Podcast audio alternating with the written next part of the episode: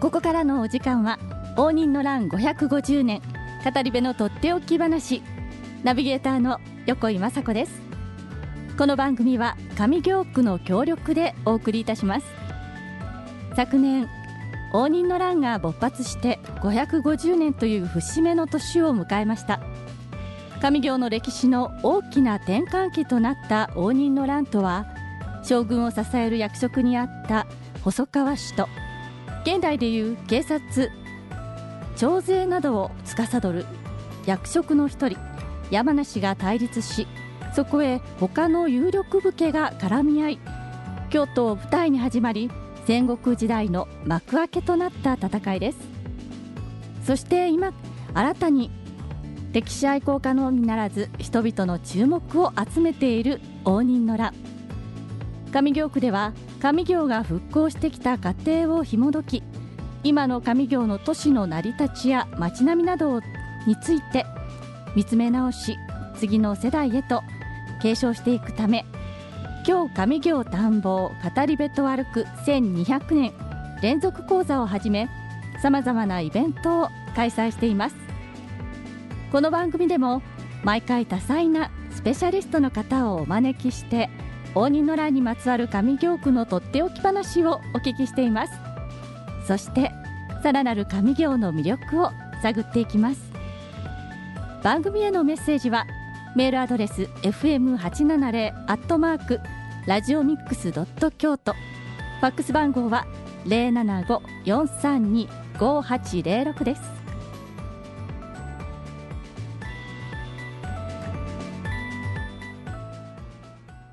上京区では毎月25日を上京の安心安全点検日として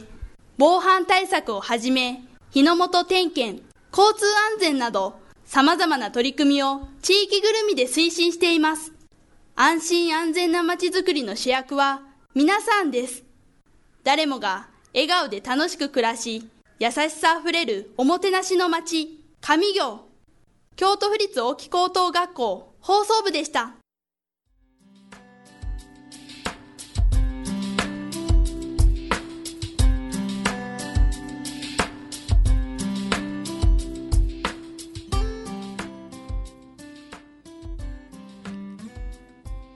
応仁の乱550年語り部のとっておき話。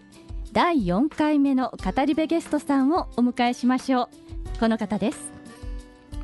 こんにちは。豊田です、えー私は上京で、えー歴史探訪を中心に街歩きを企画したり実際に皆さんと一緒に歩くことを今あ仲間たちとやっているものでございます。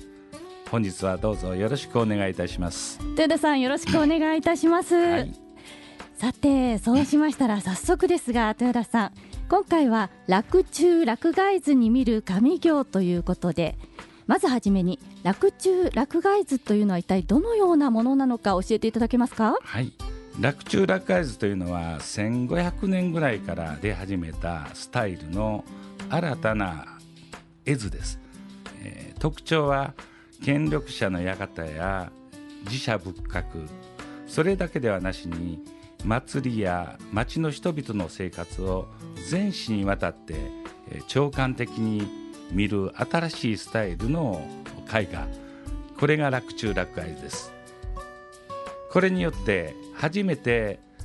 それまで日本のどこにもなかった京都という町全体を表現する絵画としてできたものが洛中洛外です。ですからこれを見ると当時の町の営みそして今でも続いている寺社仏閣名所などを違う時代にタイムシリップしたように見ることができる優れものです。なるほどということはもう本当に一目見て当時の生活を、えー思い浮かべることができるようなそういった絵図という洛中洛外図でございますが、えー今回東陣に焦点を当てられた取り組みをねずっとしてこられているかと思いますがなぜ洛中洛外図を取り上げてこられたのでしょうか？はい、えー、今東陣というのは応仁の乱の中で東の陣と西の陣で戦いをしたわけですけども応仁の乱をきっかけに京都の町は非常に荒廃しますその中から町衆町の人々が自分たちの力で町を守る権力が弱くなったことに反比例するように町の人々の力が強くなって町を作っていく。その町を作っていった一つの姿がこの洛中洛外図に鮮やかに描かれている。そして、なおかつ現代の私たちが知っているものがその場所にある。それに対する愛着を呼び起こすということと復活してきたしてきたしてきた町の人々の活動力といいますかみなぎる力というのを伝えたいというのが一番の思いです。なるほど、えー、ということで、えー、今回皆さんでその東陣プロジェクトというものを盛り上げてきてくださっているんですけれども、えー、実際に、まあの一番その見どころとなるその絵図のなんて言うんでしょうね、えー、パッと見てこれがこういうことなんだよっていうところも少しお聞きしていいですか？はいえーまあ、洛中洛海図、あのー、少し言いますと初期のもので4つほどあるんですけども、はい、まあ、今回上京区役所に複製が置かれているのが上杉本というタイプの洛中洛海です。はい、これは有名な加納永徳が書いて織田信長が上杉謙信に送ったという非常に有名人だらけのものですし非常に美しい画面に満ち溢れてます、えー、これを題材に、えー、少し見どころをお話ししたいと思います。お願いします。え見どころ一つはですね、えー、先ほどから繰り返し言っております現代と同じ場所に同じように描かれている。例えば千本閻魔堂であったり北野神社であったり聖国寺であったりそういういくつもの今でも有名なところがこの絵図の上に落とされています。ですから、えー、そこの周辺を見た時に現代のその場所に立った時にその周辺に当時こんなものが描かれてたということが分かってくる。これが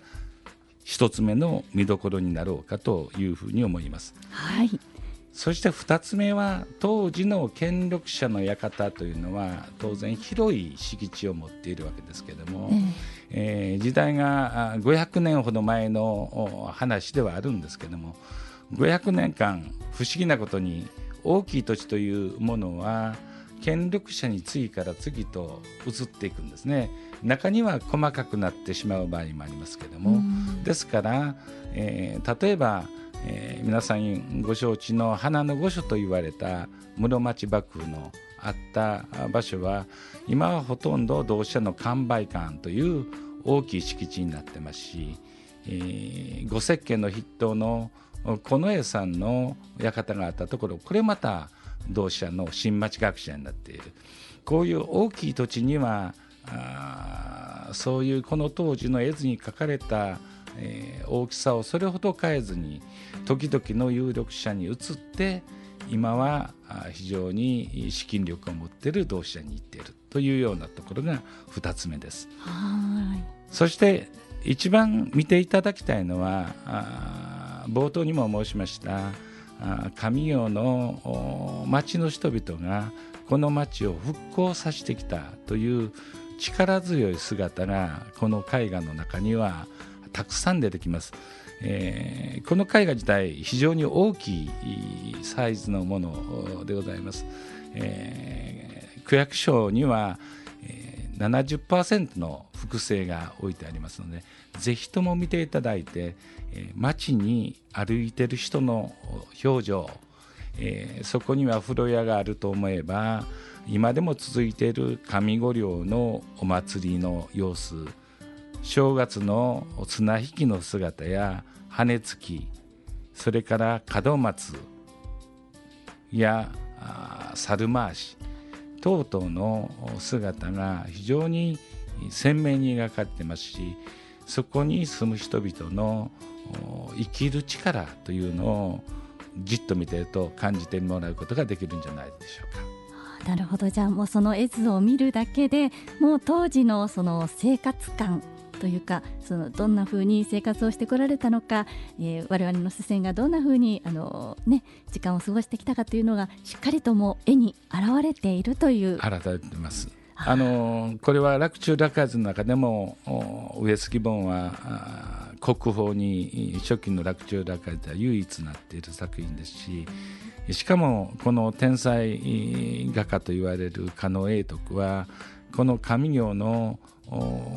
描かれているど真ん中で生まれ育っております。そこにこの力強さが出てくるんだというふうに私自身は思っています。なるほど。彼自体がその町で生活していたからこそ描ける絵というそうですね。それと彼自身のこの地に対する、えー、誇りや愛着が出てるんじゃないかなと私自身は感じます。なるほど。じゃあね地元の皆さんにもその絵を見ていただいてさらに地元愛を深めていただけるそんな絵に。そうですね、ぜひあの上行北区に住んでおられる方、はい、ご近所です、えー、この図を持って、えー、その周辺をぜひとも歩いていただきたい。心からそう思いますがとうございます。なんだかあのその絵をね見ながら私たちもその街を歩きたいそんな思いに今駆られたような気がします。ありがとうございます。